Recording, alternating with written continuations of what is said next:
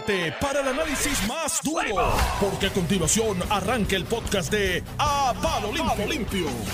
A palo limpio. ¡Eso! ¡A coro! De- háganlo. Ustedes hacen un coro tan bonito que ustedes Sí. me recuerdan a Juan Maldonado y Robert Rodríguez. Bueno, Ah. en ya, ese mano, coro fíjate. tan, tan unísono que tienen ahí. Yo pensé que había cariño Me de tu están parte. llamando allá afuera. Pensé que había cariño. pero No hay cariño, ¿qué más pero me- cariño que el que Juan Maldonado y Robert Me Rodríguez equivoqué. Nos levantamos a ofender. ¡No! Nos levantamos. Oye, ¿tú sabes qué? Que te gustó la, la introducción Vamos a empezar aquí como dos conocidos abogados que están por Twitter y por televisión ni por radio tirando. Oye, Oh. tiraera, ¿viste? Tú tiraera con eso. Vamos a hablar ahorita de eso un ¿Tú poquito. vas a hablar de eso? Es que no. El proyecto estuvo interesante. Exacto. Comentar algo ayer. Exacto, no, pero no, no era, no era necesariamente el chisme, lo tenía como tema, no el chisme de los de los compañeros, pero este Pero- pero, eso le dio cierto sazón, ¿verdad? a la cosa. Seguro, seguro. Nos entretuvo un rato, pero nada, después hablamos de eso. Para el que no lo haya escuchado, pues sepa que ahorita le explicamos algo. Pero este, ¿tú sabes por qué nosotros no podemos todas las mañanas entrar así al unísono, con esa armonía de voces que tú, que tú tanto eh, eh, tan satisfecho te tuvo esta mañana? Porque el que llega tarde eh, no puede entrar a hacer la cuestión. No, no podemos estar los dos juntos porque alguien por ahí, ¿qué hace? Se queda dormido. No diga eso, es que él está, tú sabes, este, supervisando el área del café y esa cosa. Ahora se quiere tomar el café con la mascarilla Ah, puesta. Este, este no, tipo es más, no voy, a, no voy a hablar porque me estoy tomando el café. Dale, Este dale, tipo mira, un fenómeno. eh, entre tú y yo hay casi seis pies aquí, hay seis pies de distancia. Ahí Así tú estás tranquilo. protegido No, es ahí, muchacho. Tú tienes ahí la N90 y... ¿qué? Y no me, y no me cuques porque estornudo para el La lado. N100.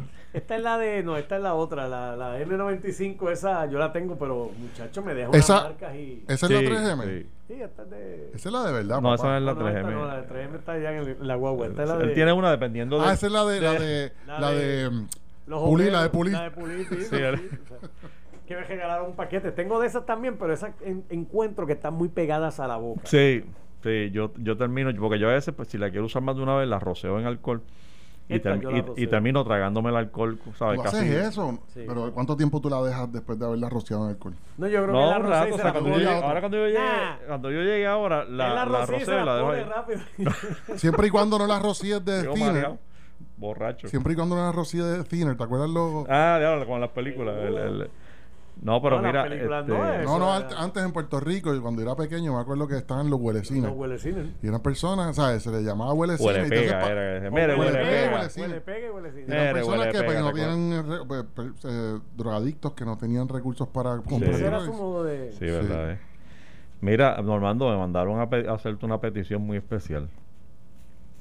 Que dejes de cantar. Eh, Recibí el mensaje. deja de cantar en televisión.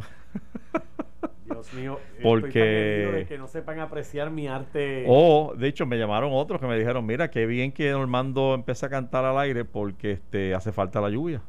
Ah, o sea, te recibí de, todas, recibí de todas las llamadas.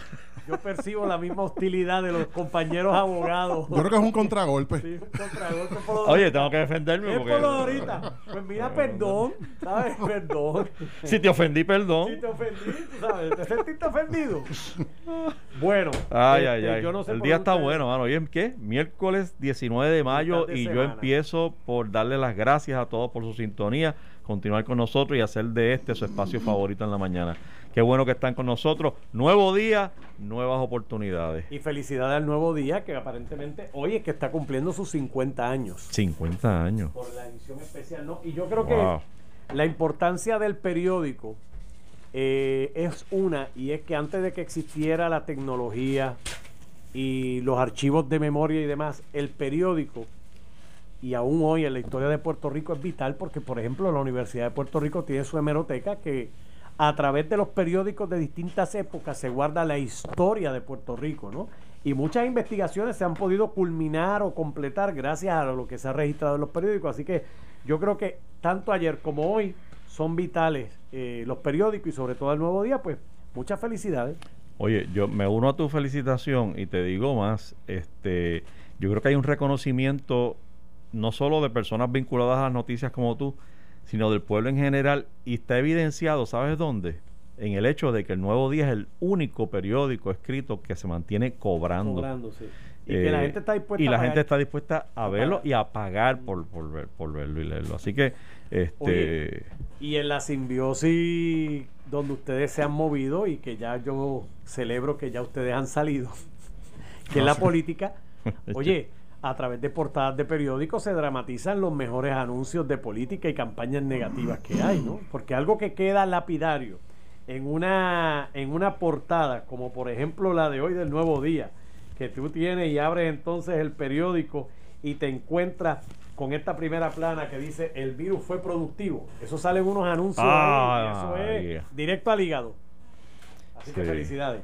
Bueno, tú sabes que, ¿cómo es que dice el refrán? La tragedia de unos es la, La bonanza de otro. la bonanza de otros. Y este y yo creo que queda evidenciado en ese comentario. Y que y, y, y- ese- esa expresión, mano, se quedará en la mente de todos Sí, nosotros por Pero más ofensiva tiempo. que esa. Lo que pasa es que el chat. eh, Son yo tuve- 72 son páginas 70. y, y- Pero el señor Rodríguez dice que iba a ser un bizcocho eh, estilo ventilador con- para celebrar. O sea, ventilador, este- Alguien que se le haya muerto. No, no.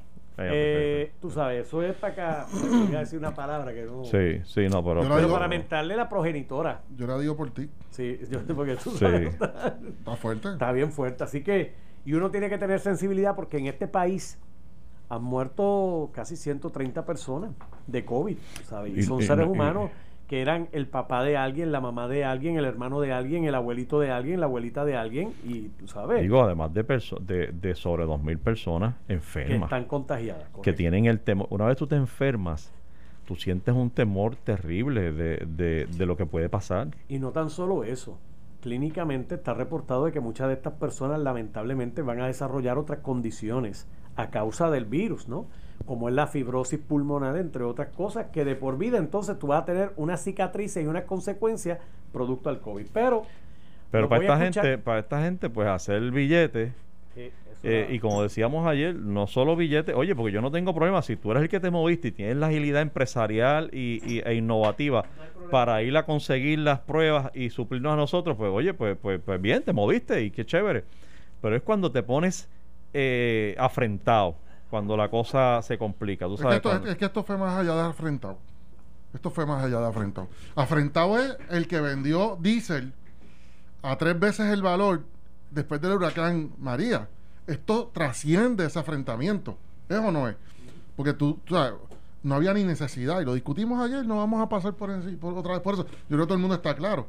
¿Sabes? Un, un millón de pruebas con haber cobrado dos pesos, tres pesos nada más hubiese hecho un billete del caray, tú sabes, se hubiese retirado de por vida, pero él no quiso cobrar tres pesos, él quería cobrar 20 pesos, 30 pesos por, ¿sabes? Eh, sea, es evidente que fue que le iba a salir mal, es que eh, eh, eso, ¿sabes una cosa? Que eso a mí me demuestra que la persona, que Juan Maldonado y los que estaban detrás de él, porque detrás de Juan Maldonado ha puesto José lo que tú quieras, papá, que alguien le abrió la puerta. O sea, Juan Maldonado, tradicionalmente, por los últimos 50 años en el gobierno de Puerto Rico, popular PNP, no ha existido, no ha existido, y escuchen bien, un lechero de tal magnitud. No, no, no, estoy, estoy, estoy usando palabras coloquiales para que la gente entienda. O sea, no hay una persona que llegue así de la nada, con el récord que tenía Juan Maldonado, que ya de por sí había sido votado una agencia gubernamental, y que de momento pudiese irse, y escucha bien esto, no es que fuera por encima de los populares que hubiesen querido aspirar a ese contrato. Es que superó a los propios PNP contratistas que están vigilando oportunidad, que estoy seguro que llamaron. José, te apuesto lo que sea.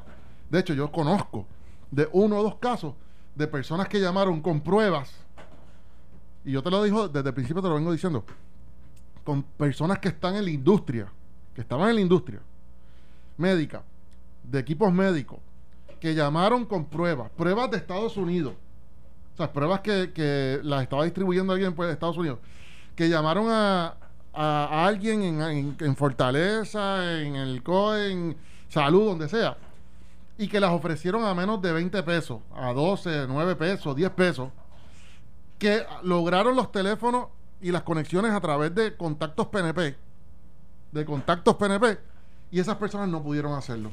Tú me vas a decir que Juan Maldonado, con el récord que tiene, abrió las puertas como quiso y como, como le dio la gana. No, papá, no, no, no. El que se esté creyendo eso ah, hoy, se chupa el dedo. Se chupa el dedo porque una persona con el profile de Juan Maldonado, y no estoy restándole a él eh, eh, como profesional ni nada de eso, lo que digo es el profile que ya tenía él en esta administración, que tú sabes que la gente se aleja de los que tienen alguna primera plana mala, y él tuvo una primera plana malísima. ¿A quién le hubiese gustado acercarse a él? Desgraciadamente para él, ¿verdad? No estoy diciendo que se lo merece. Y que de momento se encuentra con un contrato en las manos de 40 millones, papá.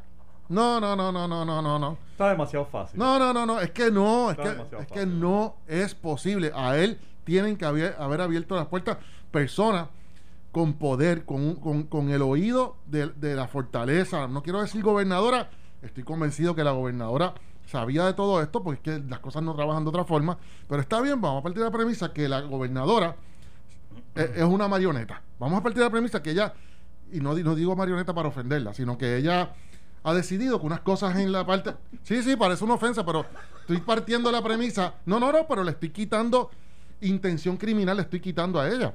Estoy diciendo, vamos Estás a partir... ayudándola, estás ayudando. Sí, la estoy ayudando desde, desde el punto de vista de que vamos a decir que es ultra Ay, no negligente. me ayudes así, ¿sabes? Sí, pero esta es ultra, ultra negligente y que las pruebas que se estaban buscando em- de emergencia en ese momento, ella se desentendió de ese tema totalmente. Por eso te digo que tiene que haber, haber sido bien ne- negligente para en las reuniones que tenía ni preguntar nada de eso. O sea, pero vamos a partir de la premisa que ella ni se, re- ni se relacionó con las pruebas como ella da a entender. Cosa que, que- que no lo creo, ¿verdad? Y entonces, ¿quién? Pues tiene que haber sido una persona bien cercana a la gobernadora que haya permitido, haya ordenado la apertura de puertas y de grifos, porque, perdóname, lo que está pasando todo el mundo por alto, que no se ha pasado completamente, pero a la gente no le parece interesante para efectos del chisme, es que los que firman los cheques, que, que le responden a la gobernadora, eso no le responden a segundo, ni a más nadie, los que firman los cheques, los que autorizaron la transferencia, los que autorizaron, hicieron un análisis presupuestario, OGP, Hacienda, transfirieron un dinero, que no fue poca, poca monta, fueron 19 millones, los transfirieron sin tener la- los materiales, ni los bienes, ni los servicios en las manos. Cuando el gobierno tradicionalmente paga, paga y paga mucho después de recibir los servicios. O sea, todo, todo, todo apunta a que hubo una clacho de pala, papá, que eso es, eh, que Juan Maldonado no. Si a mí me hubiesen dicho, Elías Sánchez logró todo eso, yo no estuviese cuestionando absolutamente más nada. Porque después de Elías Sánchez viene Jesucristo. Tú sabes, para efectos de cabildeo y de mover las cosas en el gobierno. Pero Juan Maldonado, ay, por favor, chico, no, no, le quito de nuevo como persona, como profesional, porque no lo conozco. Puede ser una lumbrera. Pero en el gobierno eh, político, popular, PNP, los que están en el poder, eso trabaja así. Hay un tipo más poderoso y si tú eres un cabilderito, tú tienes que ir a donde el cabildero a darle una tajada para que entre. Pero el cabilderito, que solamente conoce a cuatro personas y tiene unos contratitos de 10, 15, 20 mil pesos, aunque a usted le parezca mucho, eso es una porquerita. O sea, el cabil, eso es un cabilderito, que es mucho dinero, pero es un cabilderito. Ese cabilderito no logra un contrato de la noche a la mañana de, de 40 millones. Por eso te digo, convencido José Báez de que aquí hubo alguien poderoso, más poderoso que Juan Maldonado, y nunca vamos a saber quién fue. Eso es lo triste, que nunca, si fue ese el caso, nunca lo vamos a saber, por la naturaleza misma de lo que ha pasado y la forma en que, digo, a menos que alguien a nivel de justicia o FBI sea tanto el susto que decida, espérate, yo tengo que hablar porque si yo, si me voy, si yo me voy, yo me voy a traer a dos o tres. Pero no, todavía no están en ese punto, todavía no han llegado a ese punto, pero lo que pasó ayer y el contenido de esta conversación, eh, de estos mensajes de texto entre Juan Maldonado y Roberto Rodríguez, yo creo que acerca mucho, nos acerca mucho, o los acerca a ellos mucho, a una, a una investigación que, que, que debería terminar por lo menos eh, con arrestos de estas personas. Eh, porque, porque es que de ser cierto esto, no hay otra forma de, de- escaparse de responsabilidad criminal aquí. Aquí tenemos dos seres humanos celebrando, celebrando darle el tumbe de sus vidas. celebrando y felicitándose. Y yo creo que hay dos cosas aquí que quedan bien claras al final de esta investigación, que todavía no ha terminado, todavía faltan dos o tres personas quizás. Pero luego de estos dos testigos y luego del testimonio confidencial, secreto, no revelado de Roberto Rodríguez en vista ejecutiva, que de verdad, ayer lo decíamos medio vacilando, hoy, hoy ya no es ni vacilón. Del testigo que más sabemos es el tipo que estuvo en vista ejecutiva. O sea, aquí el abogado eh, eh Juanra, quien eh, conozco y distingo, estoy seguro, estoy seguro que tiene algo que decir sobre esto. Pues yo, yo me muevo para solicitar una vista ejecutiva para que para evitar precisamente que mi cliente sea objeto de esto. Mi pana, y ayer el tema completo, el día entero, era sobre el contenido de lo que allí se ventiló. Eh, hay un problemita aparte ahí. Por eso realmente al público en general no le importa. Al contrario, nos queremos enterar. Claro. Este, pero escuchándote, eh, y, y, tú desde el principio has estado inclinado a no aceptar las versiones más ingenuas de esto que yo he estado dispuesto a aceptar de que la gobernadora. Estoy dispuesto a aceptar por, por condescendiente. Por, por, porque, tú ser justo no es por, esto y trato no de, de abstenerme No es por ingenuo, no es por ingenuo, o sea, es por condescendiente que has querido ser. Y, y yo escucho, hoy escuché al secretario de Hacienda hablando con, con Normando. Eh, y en un momento dado usó una palabra que me, que me llamó mucho la atención y que me vino a la mente escuchándote. Él dijo, no es que no, nosotros pero se procesan los casos y demás hasta que estamos satisfechos. O sea, no, no soltamos el cheque hasta que estamos satisfechos. Estoy parafraseando, ¿no? Pero la mm. palabra satisfechos. Es decir, lo que yo interpreté de eso es, tenemos que evaluar tantos requisitos, tenemos que asegurarnos tanto, y son tantos los, los requisitos y los criterios necesarios para nosotros desembolsar un cheque en Hacienda, al extremo, al extremo, de que todavía en este país hay gente que no ha recibido los 1.200 aprobados por el gobierno de los Estados Unidos en abril, hace ya casi dos meses, eh, y que el gobierno de Puerto Rico tiene aquí hace probablemente ya un mes. Eh, y todavía hay gente que no lo ha recibido. Y escucho al secretario hablar de es que tenemos que estar satisfechos. Sin embargo, como tú bien mencionas. Oye, entiendo por lo que tú, como tú bien mencionas. O sea, espérate, espérate, lo que tú estás diciendo es el grado de satisfacción que han necesitado para desembolsar los dineros y los fondos a aquellas personas necesitadas que están en las casas sin trabajar ha sido no, no estricto, ha sido prácticamente imposible complacer ese grado de satisfacción. Pero el grado de satisfacción, oye, yo no había pensado en eso, gracias por traer esa reflexión, pero el grado de satisfacción, estábamos bien satisfechos. ¿En cuánto tiempo? ¿En 24, en 24 horas? En menos de 24 horas. Entonces, pues tú sabes, te oigo lo único en esas palabras del secretario y uno tiene que realmente molestarse, chico, porque uno, eh, ¿sabes? Es, es, entiendo perfectamente tu teoría cuando tú dices, mira, José, vamos a dejarnos de chiquita, eh, aquí tiene que haber habido ayuda de más arriba, porque este tipo solo, cabilderito como tú le dices, eh, no pudo haber logrado esa transacción con esa facilidad y haber satisfecho, para usar las palabras del secretario, con tanta rapidez todos los criterios que son necesarios para tú soltar 19 millones de billetes en menos de 24 horas. Eh, yo creo que aquí quedó bien claro, por otro lado, que Juan Maldonado no estaba ahí de abogado de Apex, ni de Roberto Rodríguez. Juan Maldonado fue el artífice de esto. O sea, Juan Maldonado fue el artífice, fue el que montó el esquema, fue el que lo promovió y utilizó a Roberto Rodríguez y su compañía, porque Roberto Rodríguez y su compañía estaban, a diferencia de él, en el registro de licitadores del gobierno. O sea, la única razón por la cual él trae a Apes y a Roberto Rodríguez es porque obviamente se hicieron amigos probablemente cuando era secretario de eh, jefe de, ATM, este, igual que con Aaron Big, y los trae, utiliza esos contactos que tuvo, utiliza los contactos que tuvo, no queda, eh, durante su incumbencia en, eh, como funcionario público para sacar provecho, para, para utilizar la firma de uno, es decir, el mantenerse en anonimato. ¿Por qué tú crees que se quería mantener en anonimato? Porque sabe que salió votado como bolsa por corrupción en, ATM. Y entonces trae a Apex, trae a Aaron Big, que sí están autorizados a, a- a- cotizar y, y a hacer contrataciones con el gobierno y salvó esa situación. Eso es todo. Esto no es un abogado acogiéndose a- y levantando privilegios de, abogado cliente. No, no, no, no. Él no estaba abogado, él no estaba de abogado ahí. Él estaba porque tenía juego de piernas, porque ya había conversado con otros, otros brokers y otra gente en Estados Unidos, en Arizona específicamente, que ya le habían dicho, tenemos esto, podemos mover esto, ¿qué podemos hacer? Y ya estaban maquinando. Y tú ves la conversación y dentro de lo asqueante que es la conversación de estas dos personas, yo hasta estoy dispuesto a reconocer una habilidad extraordinaria. Fíjate los esfuerzos que hacen por lograr que esto corra, José. Son 72 páginas de esta gente, llámate al banco, llámate al otro, lo cual me lleva a la otra conclusión, no solo que Juan Maldonado es artífice, es que este señor Robert Rodríguez de víctima no tiene nada.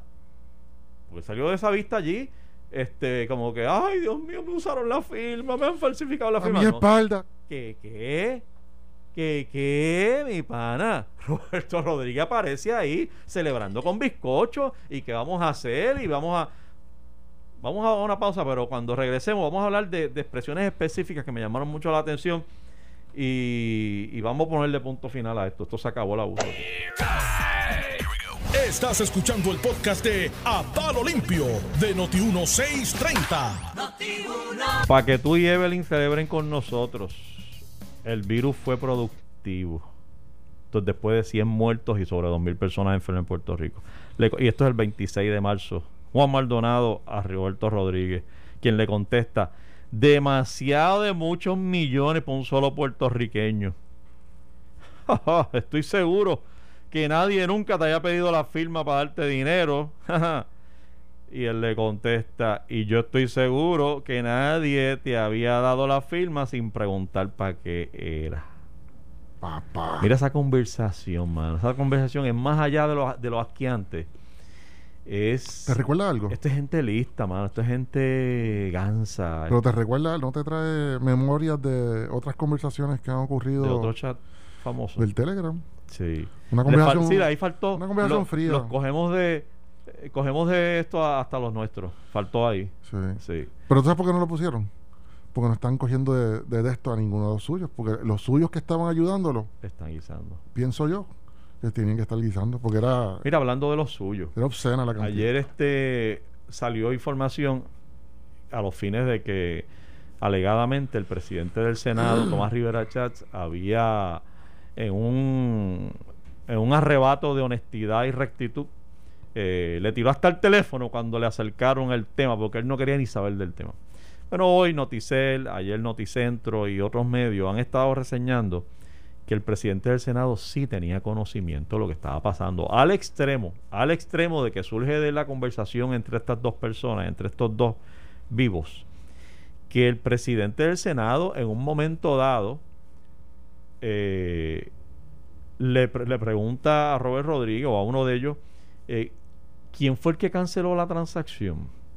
Es decir, le llevan la, evidentemente, o lo que uno puede interpretar de forma circunstancial, es que al presidente le llega la noticia pues, a través de Juan, a través de Roberto Rodríguez, a través de alguien, de que, oye, nos congelaron la, transacción, la, la cancelaron. Y aparece el presidente del preguntando, interesado en saber quién paralizó la transacción. Esto, esto para mí no es un delito, debo arrancar diciendo. Eh, no obstante, esto abona a la percepción general eh, que tienen, no los fanáticos, los fanáticos obviamente, he could do no wrong, tú sabes, con, alguien así, tú sabes, el fanático eh, es el que, al que le habló Donald Trump cuando dijo yo me puedo parar en la Quinta Avenida y dispararle a alguien y no me pasa nada.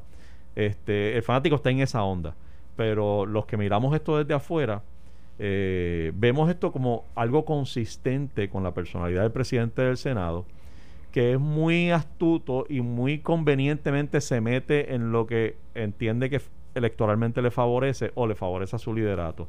Y aquí tenemos otra instancia, otra, una más del presidente del Senado en pleno conocimiento de que esta transacción estaba eh, en este proceso e incluso interesado en cuestionar qué fue lo que pasó. ¿Y por qué un presidente del Senado eh, con el poder que se le ha adjudicado aquí a esa posición y a esa persona en particular, pregunta, ¿quién fue la persona, quién, quién la detuvo? Especulen ustedes, como puedo especular yo también.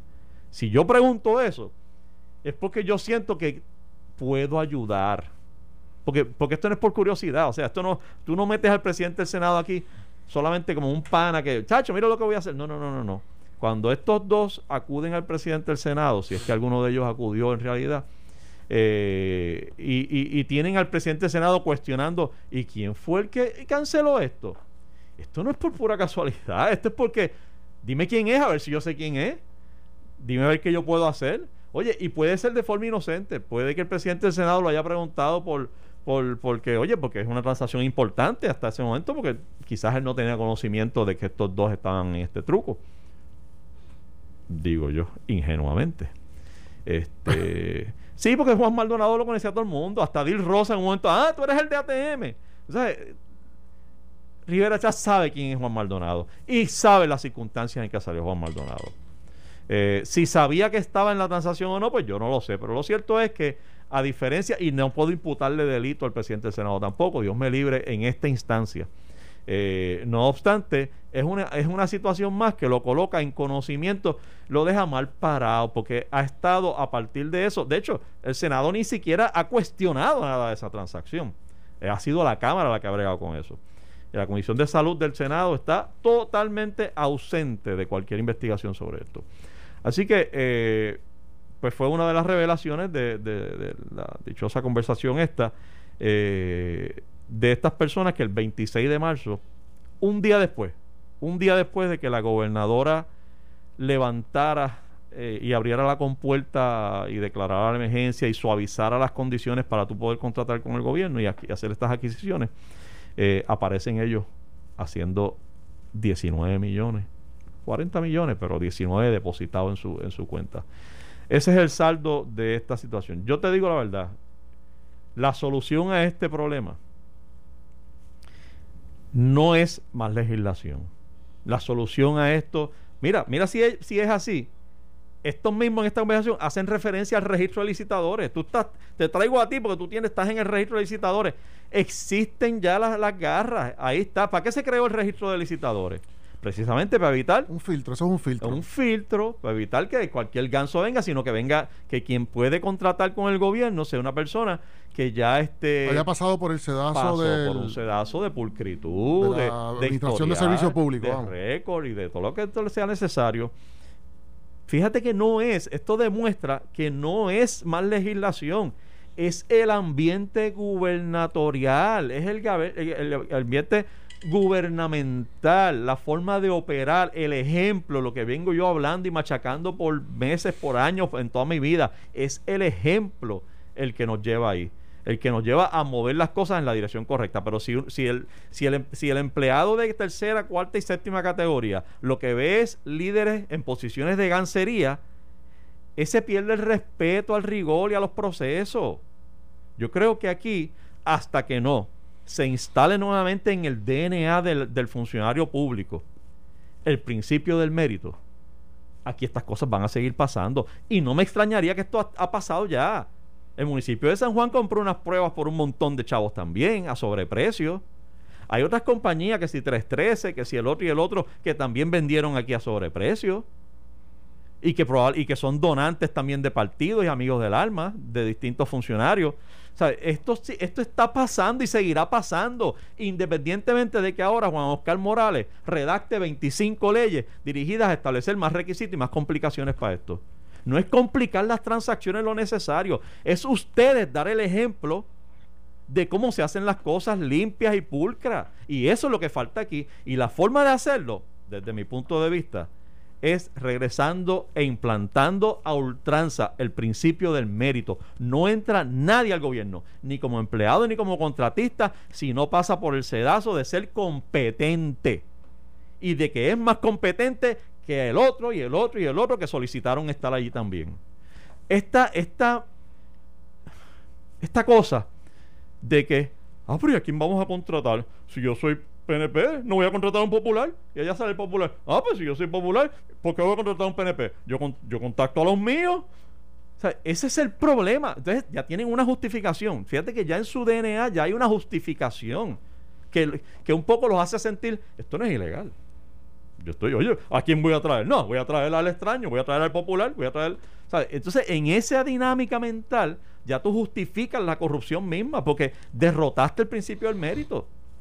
Si no regresamos al principio del mérito en Puerto Rico, esto seguirá pasando como ha estado pasando. Y no lo cuestiona nadie, pero... Mira, yo no, yo no, oye, tengo muchas, muchas, muchas ganas de comentar sobre lo que tú estás hablando. pero el tiempo es tan poquito y quiero levar, si acabaste con eso, quiero entrar a otro tema y me voy a quedar con las ganas de comentar porque de verdad que es más, no voy a comentar. No, no, porque tengo muchas ganas de comentar sobre el principio de Sí, no, pero tenemos, tenemos, tenemos, tenemos poquito tenemos la agenda ahí. Mira, Vale. este, es que hay unas leyes que se, unos proyectos de ley que están bajo consideración en Cámara y Senado. Oye, tú tienes todavía por ahí, ¿cómo fue que dijo? ¿Cómo fue la primera plana del periódico Nuevo Día? ¿Qué es lo que dice? El virus fue productivo. Pues tú sabes para quién está siendo productivo o también, esto es una analogía y le dejo la reflexión a todos los que nos están escuchando. Y he escuchado a legisladores como Manuel Natal levantando, levantando la voz de protesta y, se la doy, le doy todo el crédito a Manuel en este momento. Manuel Natal, creo que es el único legislador que ha levantado una voz de protesta diciendo, oye, están aprovechándose de la pandemia, de la crisis, de, la, de este momento tan difícil, del lockdown, para aprobar legislación que no, que, que, que aunque podría verse bonita, es detrimental para el pueblo. No sé, ahora, ahora me alejo un momento para no hacer, para no eh, adjudicarle lo próximo a Manuel Natal. Eso sí se lo adjudico a Manuel Natal y le digo a Manuel Natal que tiene toda la razón. ¿Qué legislación es la que yo, yo entiendo que están utilizando los políticos para hacer campaña y va en detrimento de, de la de todo aquel que no sea servidor público, que eso es injusto. Pues la legislación nos tiene que beneficiar a todos los contribuyentes por igual, digo, en la medida que se pueda, ¿verdad? O por lo menos tiene que ser justa. De momento, desde el principio, yo creo que desde el día siguiente de, de- de- la pande- de la, del lockdown, se han presentado múltiples proyectos beneficiando al empleado público excesivamente. Cuando el empleado público ha sido un empleado, eh, ha sido el único empleado en Puerto Rico que se le ha eh, asegurado su sueldo, independientemente esté trabajando o no. Y yo creo que, yo creo que eso es suficiente, más que suficiente.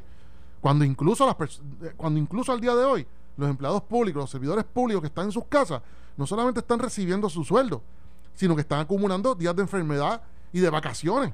O sea, eso no se paralizó ni se detuvo. Están todavía en eso. O sea, su vida sigue. Entonces, y no estoy criticando al servidor público, el servidor público no tiene culpa de esto, pero sí tiene culpa el servidor público en tanto y en cuanto se quede callado y aplauda o cabildee que está ocurriendo. Imagínate. Claro, en legislación, y yo te voy a dar el ejemplo mío. Aquí yo veo que Alex Delgado publicó, dio- copió otra y comentó otra, y tú me comentaste una que yo no, no la recordaba, la había visto ayer. Una legislación, que voy a comentarla primero, una legislación que se está pasando es una legislación para ayudar a los servidores, servidores públicos en cuanto a las retenciones de AELA este, y demás, como para que no se tengan que hacer retenciones, para que no tienen, se le, ¿sabes? Todo lo que que puedan tienen- retirar los miembros de, de la Asociación de, de Empleados de Lela, Ujú. puedan retirar hasta el 20% sin ningún tipo de penalidad y demás. Eso suena simpatiquísimo para el empleado público porque puede decir, pues mira, metí la mano y no me costó nada y saqué 20% de ahí, tengo chavos acá. El empleado público no necesita eso por lo que tú acabas de decir, el empleado público ha estado cobrando. Sí. Ha estado cobrando. Yo no tengo problema con que cobre, pero, pero nos sigamos, nos sigamos de- dirigiendo todos los recursos para allá. Y tenemos entonces un amigo, un amigo de nosotros, que le mando salud, le mandamos saludos. Se nos resbaló un, el, el héroe de nosotros en la Cámara de Representantes, se nos, se nos resbaló un poquito. Ah, sí. Ya sabes de qué estoy hablando. Sí. Frankie, Frankie Atires, que nosotros siempre hemos hablado muy bien de la legislación que él ha presentado y oh, a mí me cae muy bien Frankie y A entiendo mí que también. Y siempre Frankie Atires- parece estar en sintonía con las Sí, necesidades. sí, de- pues entonces se le- se- para mí, a mi entender, se, se resbaló un poquitito, presentó una resolución eh, en la Cámara que entiendo que fue aprobada ayer y va de camino al Senado, donde está diciendo, donde se establece que a los empleados de AAA, de la Autoridad de Acueductos y Alcantarillado, se le va a pagar así, simplemente se le va a pagar a los que están, han estado trabajando, a los que han estado trabajando. Se les va a pagar el dos veces y media lo que se le paga, dos veces y media, no una vez y media, dos veces y media lo que se le está pagando hoy meramente pues están trabajando en la pandemia. Yo digo, diantre, chico, pero es que no, ¿sabes? Eso no es consono. De hecho, es hasta un poquitito antipático. No, no poquitito. Es bien antipático y frustrante para todas aquellas personas que están pagando el agua a pesar de la empresa privada, a pesar de que no están recibiendo sueldo y están pagando el agua precisamente para proteger, para co- como necesidad básica en la casa, en el hogar, y entonces encuentran que porque hay una persona trabajando, le están pagando, en acueducto le están pagando, le van a pagar el dos veces y media. A mí me parece que eso no está bien Eso tampoco. se llama una unión fuerte, respaldando a sus empleados. De hecho, hace alusión al, al convenio colectivo, tienes razón. ¿Sabes de dónde sale eso? Sí, eso sí, sí. sale de que, de que hay una unión pendiente que mira para el lado y ve que los bomberos han cogido bonos, los policías han cogido bonos, eh, enfermeras han cogido bonos, de Y todos dije- esos. Y dijeron, yo quiero estar en nómina también. Eh, Exacto. Espérate, espérate, ¿cómo que aquellos cogen bono y yo no? Yo que estoy trepado en los postes resolviendo cuántos problemas hay. Yo- entonces, yo- pues uno. Pues eso, oye, oye, José, pero, pero, pero, ¿sabes? ese dinero, cualquier dinero hoy público, ya sea de una, de una corporación pública como AAA, o ya sea de, de- del- del Fondo General, oye, tenemos que tener la sensibilidad de que, de que la prioridad no es darle a quien tiene. La prioridad no es darle a quien tiene, es a darle, darle a quien no tiene. Eso es un buen punto. Sí. Porque yo no tengo problemas con eso, o no tendría problemas necesariamente con eso, si el que está hoy en la casa desempleado sin recibir un centavo mientras la secretaria parece estar de media tour, eh, estuviera recibiendo su dinero desde abril o ya lo hubiese recibido. Eh, si, si eso estuviera ocurriendo, desempleo, que si los 1.200 del CARES Act, pues uno dice, bueno, pues dar el bono, qué sé yo, pero y con todo eso uno con la muela atrás, Sí. porque estos son empleados que siguen, han seguido cobrando. Sí, chicos. Muchos de ellos sin trabajar. y tú tienes una, una fuerza laboral mayoritaria en la empresa privada, mayor a la, pri- a la pública, Encerrados en la casa, porque no encerrado en la casa. abrir. porque y, no- y tú dándole más chavos a la empresa pública, al, al servidor público, que está que no tiene problemas económicos, más allá de los personales, ¿verdad? Pero no tiene los problemas económicos que tiene el que no está trabajando. Dicho eso, termino con... Eh, ah, mire, de hecho me escribe un compañero de nosotros aquí y no hay dinero para para eh, para hacer el dragado de los embalses. Que para colmo, AAA, si vamos más allá, AAA ni siquiera tiene chavos para dragar los embalses. ¿Y dónde estamos? Donde estábamos en el 2015, que yo celebré una vista en mi comisión de, de seguridad pública cuestionando precisamente la sequía y qué se estaba haciendo en contra de la sequía. Y di- dijeron 25 planes que se estaban haciendo y al día de hoy estamos igual. Anyway, lo último que te digo, otro proyecto que tenemos que vigilar con mucho, mucho, mucho, mucho, mucho, mucho detenimiento en cuanto a los municipios. No porque yo tenga algo en cuanto de los alcaldes. Yo no tengo nada en cuanto en contra de los alcaldes. Es- a mí me parece que los alcaldes son muy listos y muy, muy astutos. Y en su astucia han logrado que las enmiendas que hubo o en la aprobación del código este municipal, adivina lo que lograron. ¿Tú crees que rascaron para adentro o no rascaron para adentro? ¿Tú crees que algún alcalde fue para allá a decirle a, a la banca esa que es dueño? Ellos son dueños de las bancas legislativas. Son dueños de la conciencia de, de- algunos representantes, aunque no lo crean. Eh, pues mira, no encuentro, el, no encuentro el nombre del proyecto, el número. Ah, el, proye- el proyecto 1333, no sé si es de la Cámara o del Senado. Por el número, debo pensar que es Cámara, porque la Cámara es la que produce proyectos con números bien altos. La- el 1333, eh, hoy escuché por la mañana al doctor Argüelles, el presidente del Centro Unido de Detallistas, diciendo algo bien cierto. Diciendo, oye, mano, ¿qué está pasando aquí? O sea, en la, legisla- en la legislatura le están dando el poder a los alcaldes, a los alcaldes, para desarrollar empresas municipales privadas con fines de lucro para competir con nosotros. O sea, tenemos unos, unos, alca- alcaldes que están quebrando los municipios y para colmo nos van a poner a quebrarnos a nosotros. O sea, me van a montar un restaurante que no tiene que pagar arbitrio, no tiene que pagar eh, nada, eh, patente municipal, no tiene que pagar nada, está exento de todo para competir contra mi restaurante. Pero si los, los alcaldes están ahí para facilitar los negocios. Oye, mano, te digo, te digo esto, te estoy mencionando esto, José, y te dejo a ti ahí un No, minuto. porque ahí. se están, se están colando Eso, proyectos. eso- pu- ese es mi punto, Que ese es mi pueden punto. ser dañinos bajo, bajo el manto este de la, de la pandemia y la emergencia, donde la gente no está prestando mucha atención a estos temas, pero que al final del camino y dentro de 5 o 10 años puede tener un efecto detrimental. Eh. Porque si tú pones a competir al- al- al municipio que decida hoy vender mantecado Deslealmente. contra el que está montando, que, que ya tiene su negocio de vender mantecado al lado, lo tenés una ventaja porque a ese, ese tiene que pagar todo lo que el municipio requiere, todos los que probablemente este no tiene que, que pagar y cumplir. Este, el de, el de AELA me parece a mí realmente, oye, ni siquiera la presidenta de, de, de AELA está, está de acuerdo con esto, o sea que ni siquiera se ha consultado. Esto es como que te quiero desmantelar. Y es que hay gente, y, y históricamente esto ha pasado, hay cierto, ciertas personas en el, la cuestión pública que quieren desmantelar a, a, a ELA este, por distintas denuncias que ha habido allí. Y, y no pierden una oportunidad para zumbar ahí. Y parece que hay gente, espérate, espérate, que vamos a estar aprobando, porque ya cuando cierra esta sesión, este, ya, esto ya, ya, está ley de nada. Estamos a ley de nada. Y después ya no hay. Ya está en la última. Se acabó el año electoral. Se acabó el cuatrienio. Así que este parece haber gente como que apurándose por, por lograr sus cositas. Muy mal. Y, y, y qué mal, qué mal que, que no se vea ¿Cerramos impacto. con qué frase para todo el mundo? El virus fue productivo. Esto fue el podcast de A, A- Palo Limpio de Noti1630. Dale play a tu podcast favorito a través de Apple Podcasts, Spotify, Google Podcasts, Stitcher y notiuno.com.